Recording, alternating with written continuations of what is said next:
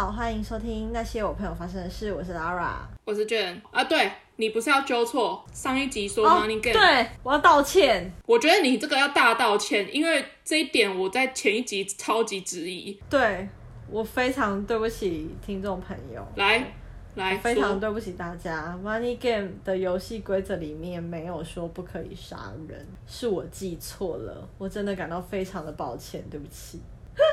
没有关系，对，原来是可以杀人的，只是因为刚开始他们都没有互杀，不能杀人的这条游戏规则是别的漫画，是我记错了。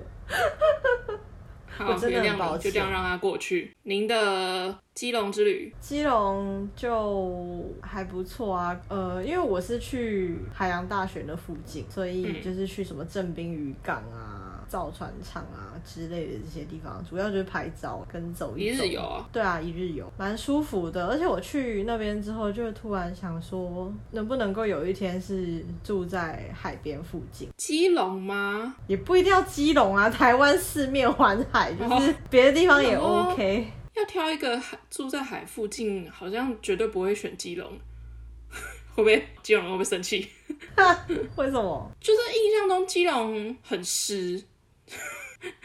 就一直下雨，然后就是你会想说哦，出去玩，可是遇到碰到下雨的话，就会觉得很烦。下雨的几率又很高。哦，没有，因为我觉得就是，毕竟以前在泰国的时候是住山上，曾经有想过说。能不能够住在海边或者是海岛？我去泰国之前，其实马祖也在整老师，然后那时候我干妈就是有丢链接给我，就叫我去报。可是当时的我一心就是只是想要逃离学校的这个教育体制，又是离岛，就是我以前根本没有想要往偏乡去，所以我就无视这个讯息。回来台湾的时候，就是马祖那边也是有在学老师。去啊！我当时是有闪过这个念头，但是。那时候只是理性上觉得可以，但是其实情感上没有找到一个想要去马祖的理由。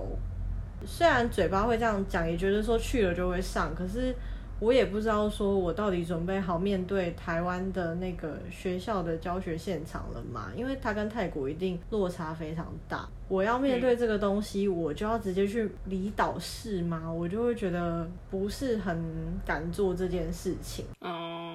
然后很妙的是，去年回来那一次，除了我妈之外，我朋友他们总共大概有五个人都贴一样的讯息给我，都叫我去。想说是怎样嘛？真爱在马祖吗？就是 为什么一直在召唤我？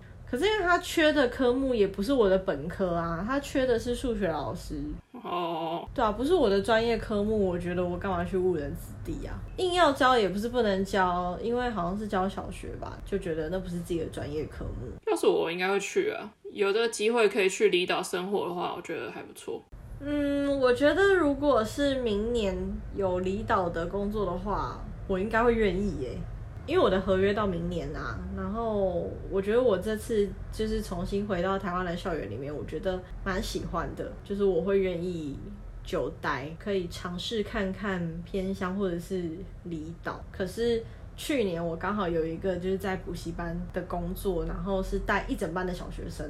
我那时候教到我都觉得我快要生病了。那份工作给我的挫折感非常非常大，然后我从那个挫折走出来花了很久的时间。可是最后我也从那份工作得到一个结论，就是我不适合教小学生。是是因为小学生吗？因为我现在就回来教国高中生就没有问题啊。所以当然我不是说小学生有问题，而是长期教国高中生的我要切换。去教小学生的时候是不适合的。这么多年，你要去换那个方式是很有挑战性，其实是蛮难的。我自己现在是在城市，算城市的学校嘛。去了基隆之后，突然觉得我好像之后可以挑战海边的城市，或者是离岛。不知道是不是因为最近看那个《海岸村恰恰恰》的缘故，被金宣虎圈粉，太喜欢这部剧了，没有共感。你有看吗？我没有看，我也不打算看。它其实就是很一般的爱情、浪漫爱情喜剧，对，就是一般的套路，就是看完就舒压。因为我没有像你在追求，就是要好看情节怎么样怎么样。我觉得它就是一部很日常的浪漫爱情喜剧。我跟你讲，你不是推荐我去看那个 Money Game 吗？嗯，我去看 Money Game 了，但是因为那个 Live Webtoon 免费集数看完就要买代币，所以我就等于是要每天就是追一集追一集。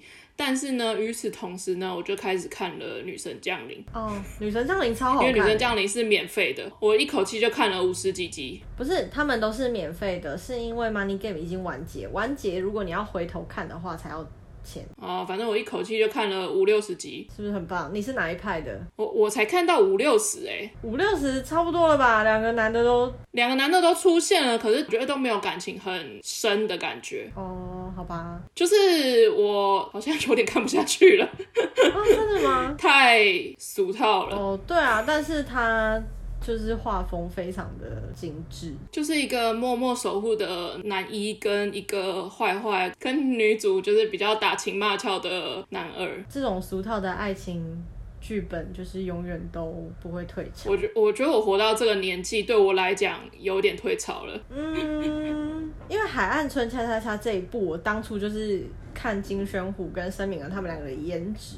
呃，金宣虎上一部他演《我的新创时代》，我有看他。申敏儿就是从以前九尾狐什么的，就是都有看到这个女主角，两个都是我不陌生的演员啦。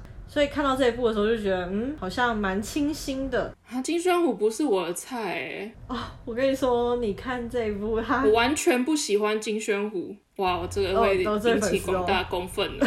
哦、不好意思啊、哦，金宣虎真的不是我的菜。真的假的？我比较喜欢长得比较有特色的男性。哦。因为你比较特别啦，什么意思？你这特别是有嘲讽的意思吗？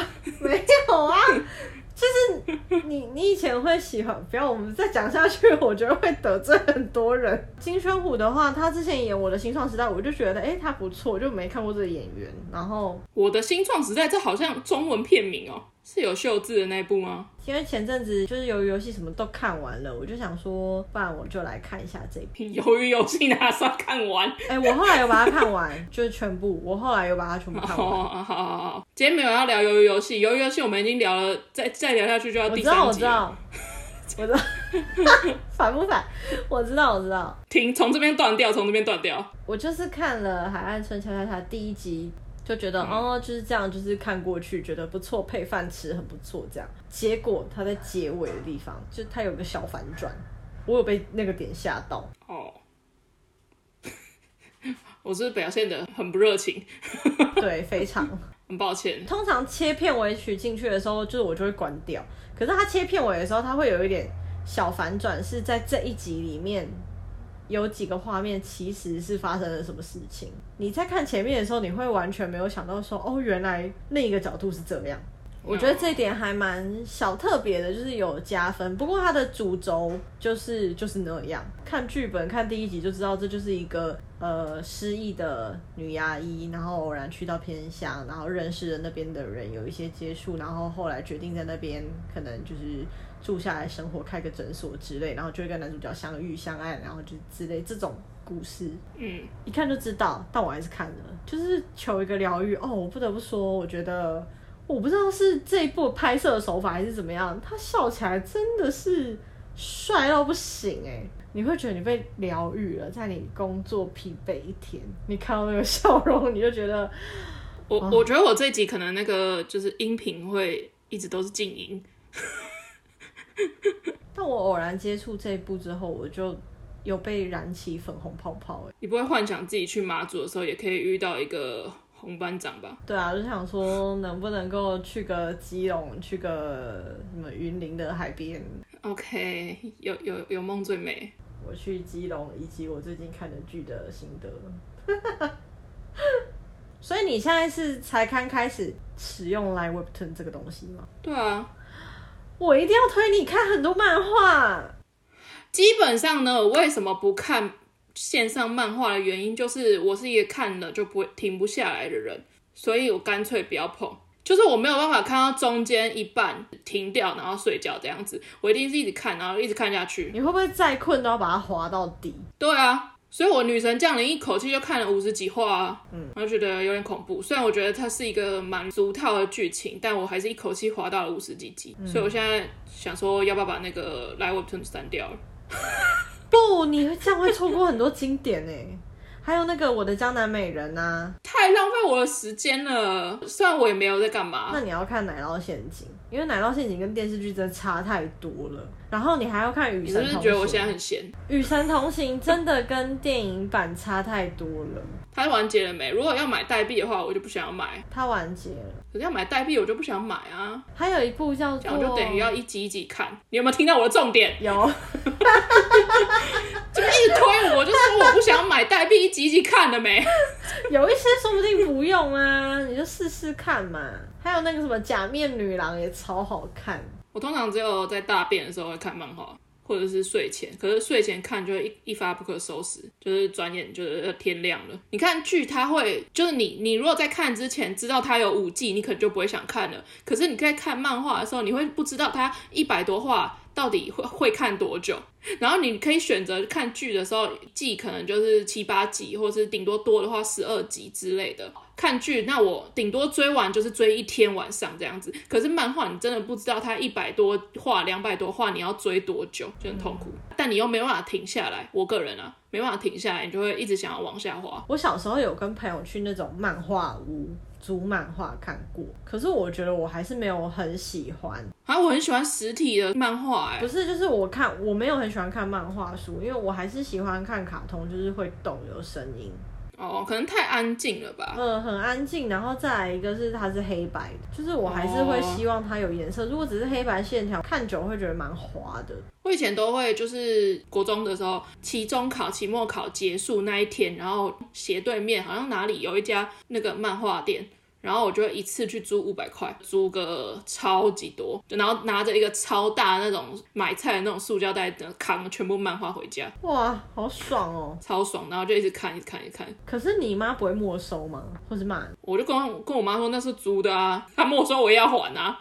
而且我呢，我是拿我的钱去租，它期中考结束啊，我又不是期中考前。现在都没有这种场景了，现在漫画店都不知道剩什么。而且我以前就很爱看那种全一册，一集就结束了。嗯、哦，我那时候就是有跟朋友去过，但是我后来我就是没有再爱漫画这件事情。我不喜欢在那边看，我喜欢借回家，然后就是你知道十几本叠在旁边，然后就你知道就是一个宅炮一样，在那边看，带回家看。以前真的是很厉害，以前可以就是就是期中考结束，可能就五六日，从礼拜五晚上就开始看，然后看到星期天这样。没有睡觉吗？没有，没有夸张了，还是会睡觉，但是就是就是在床上就叠在五本漫画在旁边，然后就边看看看，然后看累了，然后就 塞在枕头下面之类的，然后就呃就睡觉，然后隔天早上起床再从昨天没看完的地方再开始看，好爽哦！纸本可以这样子啊，那电子就是我觉得会消耗很多精力。而且我又很不喜欢，就是在跟追，就是如果在还在更新，我就会觉得很烦哎，很希望他一次就完结。我那时候是大学毕业后，我大学同学他们推我看漫画，他们那时候是推《看脸时代》，oh. 我就为了这个想说，好，作家他就是会把一些什么 IU 啊、GD 啊，就都画进去，就是身为一个迷妹，想说好啦，那来，来看看这样。就载了之后超好看。我后来在泰国的时候，跟我同事，我们我们好像就是因为漫画变成朋友的，就是偶然在出去的时候就说，哦，你有看那部漫画吗？哦，原来你是会看漫画的吗？就是你知道，我一直觉得就是除了在那边的人，除了我之外，大家应该都是不会做这件事情的人。殊不知又遇到一个同事，就是他也是超爱看看报，然后我们两个就大聊特聊，然后我们就一直想要攻略那个，就是跟我最好的那个女生朋友。他就是一直死不下载，我就跟他说真的很好看，拜托你一定要看什么的。然后他就跟我说，哦，他就说他不要，理由是因为他很爱看漫画，就是跟你一样，就是很对啊，曾经，曾经很爱看，知道自己看了会一发不可收拾的这种。但他后来还是下载了，他也是看女神降临，然后也是就是停不下来这样。前面有聊那么多漫画，那你最近有在面试之类的？就聊这么沉重的话题，是不是？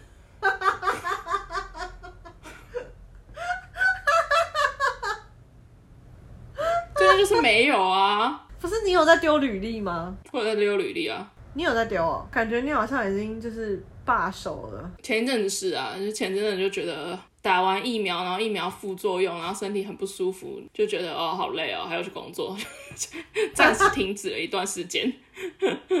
最近就也不是最近啊，就一直都有在看，有在投这样子。目前是没有什么面试，不是没有什么，就是没有面试。我是觉得可能是我标准太高，或者怎样。我投的也没有很多，你都投什么啊？都投，这问题我很难回答。这问题太广泛了，是吗？你是想要问哪一类的？你说我投的职业类别还是什么？呃，你投的职称类别吧，就是设计类还是行销类的？比较没有那么投设计类的，就是平面设计那一类的，我没有，履历不够漂亮。我也不是专门学那个，所以有些我有些程式我会用，可是我并不到专精。所以关于平面设计类的，我没有投那么多。再加上他给的薪水，我觉得如果那个薪水做设计类科的话，我觉得不划算，那我宁愿去做服务业。所以设计类科这不太认真。前面那边还好啊，反正设计类科的没有没有没有投那么多。如果是跟设计类科有相关，大部分都是跟陈列有关系。但是会开陈列的，通常都需要具备技能很足，可是给的薪水又，我觉得我不是很满意。在看那些职位的时候，同时当然也会考虑到离我家近不近，然后跟薪水嘛，那些基本的。先看职位类别，我喜不喜欢，可能薪水跟距离这样子，这是一部分啦。然后其他的一部分，我就想说，还是去投一些。虽然我不是很想要回去，但是我还是有投一些跟服饰业有相关的。这不太认真啊？有要聊这个吗？会啊，现在已经要迈入九月底啊。反正反正找工作就就这样啊，就就没什么，不是很想聊。讲到这个哦，讲到这个，我前几天很生气，就是也不是我，我就干嘛为了这件事情生气，我就觉得莫名其妙。反正前几天呢，就是晚上睡不着觉，晚上都睡不太着觉，不是因为我日夜颠倒的关系，是因为。晚上我做事情比较容易集中精神，所以我通常都是晚上做事。因为我即使白天醒着，我发现我都没有办法做什么很认真的事情，因为可能太吵或者怎样，我不知道。所以我基本上都晚上做事。但是前几天就是想要早点睡，但是我就睡不着，然后我就开始上网跟人家聊天，交友软体跟人家聊天，然后我想说啊，反正聊一聊就无就无聊，然后就可能就会睡了这样子。然后我就遇到一个人。哎，聊得蛮来的，有一阵子一阵子会用交友软体跟人家聊天，统合出来一个结论，就是我觉得年纪小的跟我比较聊不来，所以我一开始我就会问对方的年纪。通常呢，我跟二十五岁以下的基本上是聊不来，所以我就会很干脆的就是离开这样子。然后我就问一个人说：“哎，你几岁？”这样子，然后他就说二十九。然后我想说，哦，好，那我就继续聊这样子，然后就聊一聊，就也聊得蛮 OK，这样聊一些都很正常的留言，呃，聊天也没有说什么聊色什么之类的，然后就聊聊聊聊半天，然后就觉得，哎，好像不错，好像可以加赖了什么之类的，结果哦，聊到要加赖哦，因为我觉得他感感觉蛮正直的，他就是偶一为之，一直想瞥一点瞥一点到聊色那个地方去，但是他看起来是没有聊色，我不知道，反正可能是假装的。我也没有要跟他长期发展什么之类的，但是就觉得哎、聊得来就就聊，而且他也没有要约我干嘛或者什么之类的。我想说哦，感觉因为我为什么会聊到要聊赖，是因为我差不多可以睡了这样子。我想说留个赖，但通常这种状态哦，我基本上没有一个聊赖之后继续聊很久的人。但是我就想说难能可贵嘛，跟这人聊得很来，我就想说准正准备要加他赖，然后我就说我可能要去睡了什么之类的，然后就说。你要离开之前，我想告诉你一件事情。我就说什么，然后他就说：“你猜我几岁？”我就说：“你骗我吗？”我们前面在聊一些真的很震惊的事情，包括什么，一开始在聊电影、电视剧之类的，然后后来就在聊到说，因为我就觉得他对于电影跟电视剧的看法，我觉得蛮。比起爽片，他跟我一样比较喜欢剧情片这样子，然后我就觉得，哎、欸，跟我可能蛮合得来。然后后来就开始聊到一些就是最近的状况，我也当然有跟他讲我失业啊，或者是刚刚从国外回来什么什么之类的这种状况，都一切都聊得很 OK。然后他最后就问我说：“你还有几岁？”反正他就跟我说他是二十出头岁一点点，我就说我心里就觉得很无言。我还想说，我，我刚才想说他该不会就是才十七八岁吧？其实是高中生这样。认为的无言的点是，我就说那只能说你装年纪大的策略很成功。然后他就说，因为他通常遇到女生会直接问说你几岁的这种，都是有一个一个筛选的机制，但他其实蛮想要跟年纪大的女生。因为他就觉得不想，可能不想因为年纪这件事情就被人家筛选掉，但其实他是可以聊这些内容的人。可是我就觉得我，我我我火大的点就是，如果你我不是说直接说你二十岁，我就会马上离开，我还是会跟你聊几句。可是有可能他以前就是只要一讲哦，我二十，对方就直接离开啦。我就心想说，那你那你为什么最后要告诉我？因为有可能中间他都想跟你讲，可是到最后，哎，至少他最后有跟你讲。没有，我最后就没有留他来。我觉得真的为什么？因为我就觉得、啊、我好不懂这个，是我无法理解这个点。因为我就觉得我聊了这么久，就是，然后我就觉得，那你既然要演，就演到底，反正我们就只是网友，那你何必最后再跟我讲？我觉得代表他是真心在跟你聊，觉得很聊得来。可是要加赖之前，他想要先跟你坦诚，他其实这不是很一片真心吗？哈，我觉得，可是如果要骗的话，我觉得基本上就是被骗。嗯。我我觉得虽然你是骗年纪没有错，可是没有怎么样。可是我就会觉得你为什么要骗这样吗？而且你你而且你连年纪都不能诚实的话，那你你干嘛还跟我聊这么多？有可能他就是因为年纪在上面一直被筛选掉。那你就是对自己的年纪没有自信啊？我觉得啦，就是有一些人他如果目的就是他一定要年纪大的，那他就是连给机会都不会给啊。第一个他一开始不讲嘛，我就觉得莫名其妙。那你为什么最后才讲？你干脆不要讲吧，可能我们 care 的点不一样。我觉得这可能就是那个被骗的感觉吧。我觉得就浪费了我那么多时间。啊，你会觉得浪费时间呢？我反而不会，我反而会想问他说，我会想问他为什么你要骗我？你年纪大，因为他就觉得说，像我这种人一开始就会在筛选年纪啊，可能真的是他遇到很多因为年纪而淘汰的人。我就会反问他说，那所以通常你讲你二十出头，你就会被。很多人筛掉，没有人要跟你继续聊下去，所以你才会这样做吗？因为他讲的口气就是哦，因为知道你你们这些女生就是会筛选人，而且就是喜欢跟你们年纪相仿或者比你们年纪大一点点的。我是说，对啊，就是因为我觉得都跟二十几岁出头的聊不来，所以我才会这样。可是我也不是说问你几岁哦，你二十我就离开，可能有这种人存在，但我，我没有。他会不会觉得女生真的是一种好复杂的生物哦？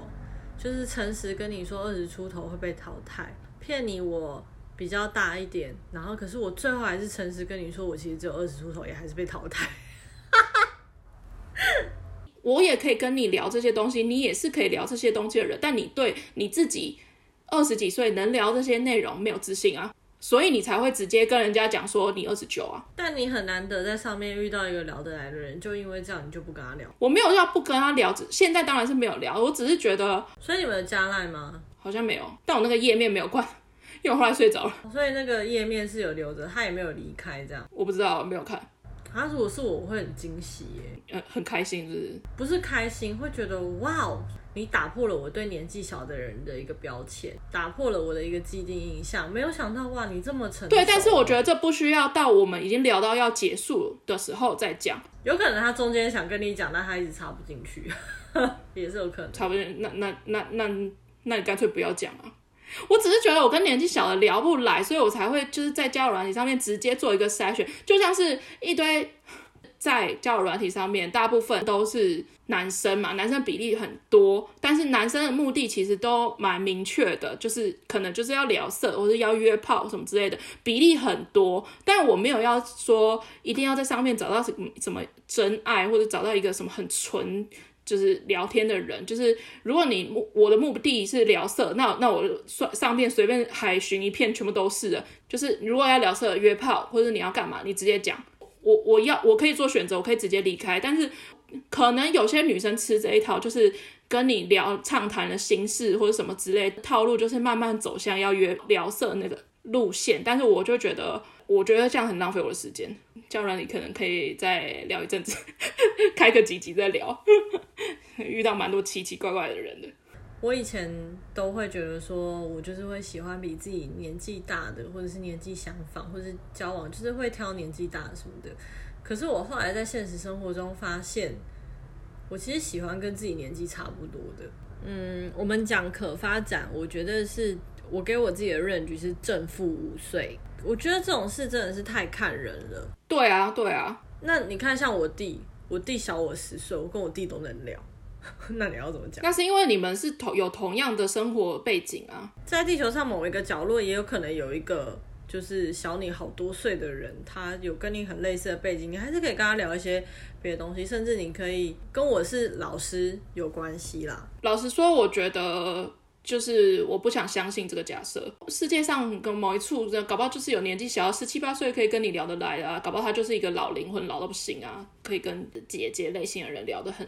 开什么之类的，有可能有，可能有，但是我觉得哦，可能因为你没有遇过，所以你觉得它是一个假设。可是我遇过，它对我来说是一个事实，就是有可能他今天真的就是二十岁，我跟他很有话聊，是学生呢、啊。但你说要走到感情那一块吗？不用走到感情那一块啊，就是就是是像朋友一样的聊天，因为你刚刚是讲聊不来，我们不要想说。聊天这件事情都是要往感情方向走，我们也有可能就是朋友，就是纯聊天。聊天这件事情，我觉得我的 range 非常宽广。我我知道，我真的就是有遇到那种十八、十九岁的，他是我的学生，可是我们就是可以聊天。我觉得一方面是你意识你自己几岁。你是说我意识自己二十七岁就是应该要二十七岁的样子，是不是？我的意思是你觉得你自己七十几岁？我不知道啊，我我不想对年龄有任何定义啊。我讲这句话不是因为说就是二十七岁就应该有二十七岁的样子，我当然不是这样觉得，我也不觉得他讲说他自己二十九岁就应该表现出二十九岁的样子，只是我觉得你几岁你就直接讲，你几岁跟你这个人，我只是觉得大部分的二十几岁。跟我比较聊不来，所以我才会做这样的筛选。嗯，但是你在交友软体上面就是这样嘛？你想找到怎样的人？我是觉得我不想要漫无目的的就这样随便乱聊，或是浪费我一点一段时间这样子。毕竟那就是一个很虚度的一个时间。我会觉得如果能够在那个时间遇到不同的人，可以可能分享一些事情聊得来的人，我当然会觉得很好很棒。可是前面都聊得很愉快，然后最后来一个回马枪，我觉得会让我觉得。你这个人很不真诚，而且是年纪，你连年纪都可以讲，聊到最后你跟我说，其实我是女的，我我其实不不会怎么样。没有，我觉得你还是会生气，绝对没有年纪这么生气。我觉得会啊，因为你就是被骗啊。可能因为你今天上交友软体，你还是有带一个你的小目的啦，就是出发点，我跟你的想法会比较不一样。对我来讲，我觉得。那就是一个找人聊天，找人聊天，我觉得就是我不会局限什么年纪啊、性别啊。通常如果我上交友软体，如果大概。几个聊不来的人，可能十五分钟、半个小时之类的，我觉得都聊不来的话，那我干脆那一天就会关掉了，我就不会再继续聊下去了，因为我就觉得我已经浪费了太多时间在这上面。当然是，你如果能够遇到一个，然后聊得很来，而且我真的很少跟人家，就是很少会加赖什么之类的，甚甚至当然我有遇到加 IG 的，也也有，可是会觉得都已经匿名了，你还不真诚。交友软体上面真实的比例本来就不多啊，可是那已经是匿名啦。我是说，因为要加赖这件事情，他才想要讲这件事情啊。因为赖可能有名字，名字可以，我可以找得到脸书，我可以知道他。那你今天想一下，如果他真的从一刚开始很诚实的跟你说他那个年纪，你觉得你到最后还是会愿意加他赖吗？如果我们内容是照样这样聊的话，我觉得没有什么不行啊。老实说，我觉得二十几岁的话，我我觉得没差。但是如果下降到一个 range，比如方说十七、十八，我就会觉得，嗯、但二十几岁，我觉得我我我觉得没差。二十几岁跟二十九岁有什么差？交友软体上面的人不是都大部分都蛮不真诚的吗？不过我有时候也蛮佩服玩交友软体的人，可以在上面真诚的跟陌生人聊天这件事。因为有时候你有些事情就是不想要跟家人朋友讲啊，我就会不讲哎、欸，为什么要跟陌生人？因为讲出来就是心情抒发，你有些心心理上的状态，心情很低落，感情上面遇到什么事情，或者是一些内心的小秘密，一些不堪入耳的一些。我觉得我可能是我自己是认为找人讲出自己的事情是一种分担内心压力的一个方法。嗯，我觉得交友软体也是很多事情你，你你即使连最好的朋友你都不一定想讲，或是他本可能好朋友没有这种经验，你没办法分享。就像是我今天在那个迪卡上面看到一篇文，好像前几天很红的一篇文，她老公的家人同用一条浴巾，你有看到吗？没有，超级精彩，就我等一下贴给你看，就是。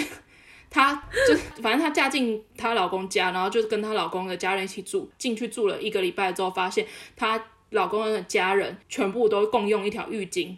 听起来好像很无所谓，但他们家人非常理所当然。就她老公，然后她三好像三兄妹之类的，婆婆、她公公，全部人都同用同一条浴巾。然后那浴巾就是摆在可能厨房跟浴室的交接处。然后他们就是洗完苹果会拿那个东西来擦，小叔会拿那个来擦脚，又什么东西的。虽然浴巾每天都会换，但是大家都是用那一条浴巾。哎，小姑跟公公同时洗澡，然后小姑就会擦完身体之后，把那条浴巾拿到公公浴室门口给公公。是抹布吗？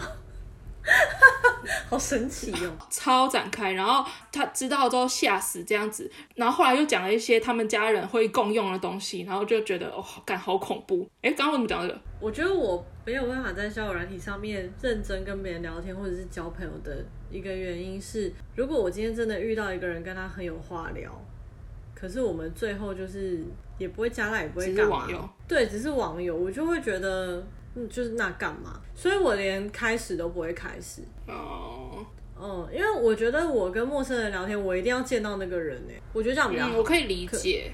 可，可是如果是我主动到线上去找一个陌生人去聊天去讲，我觉得，对，我觉得我好像没有办法跟一个陌生人讲我的事情。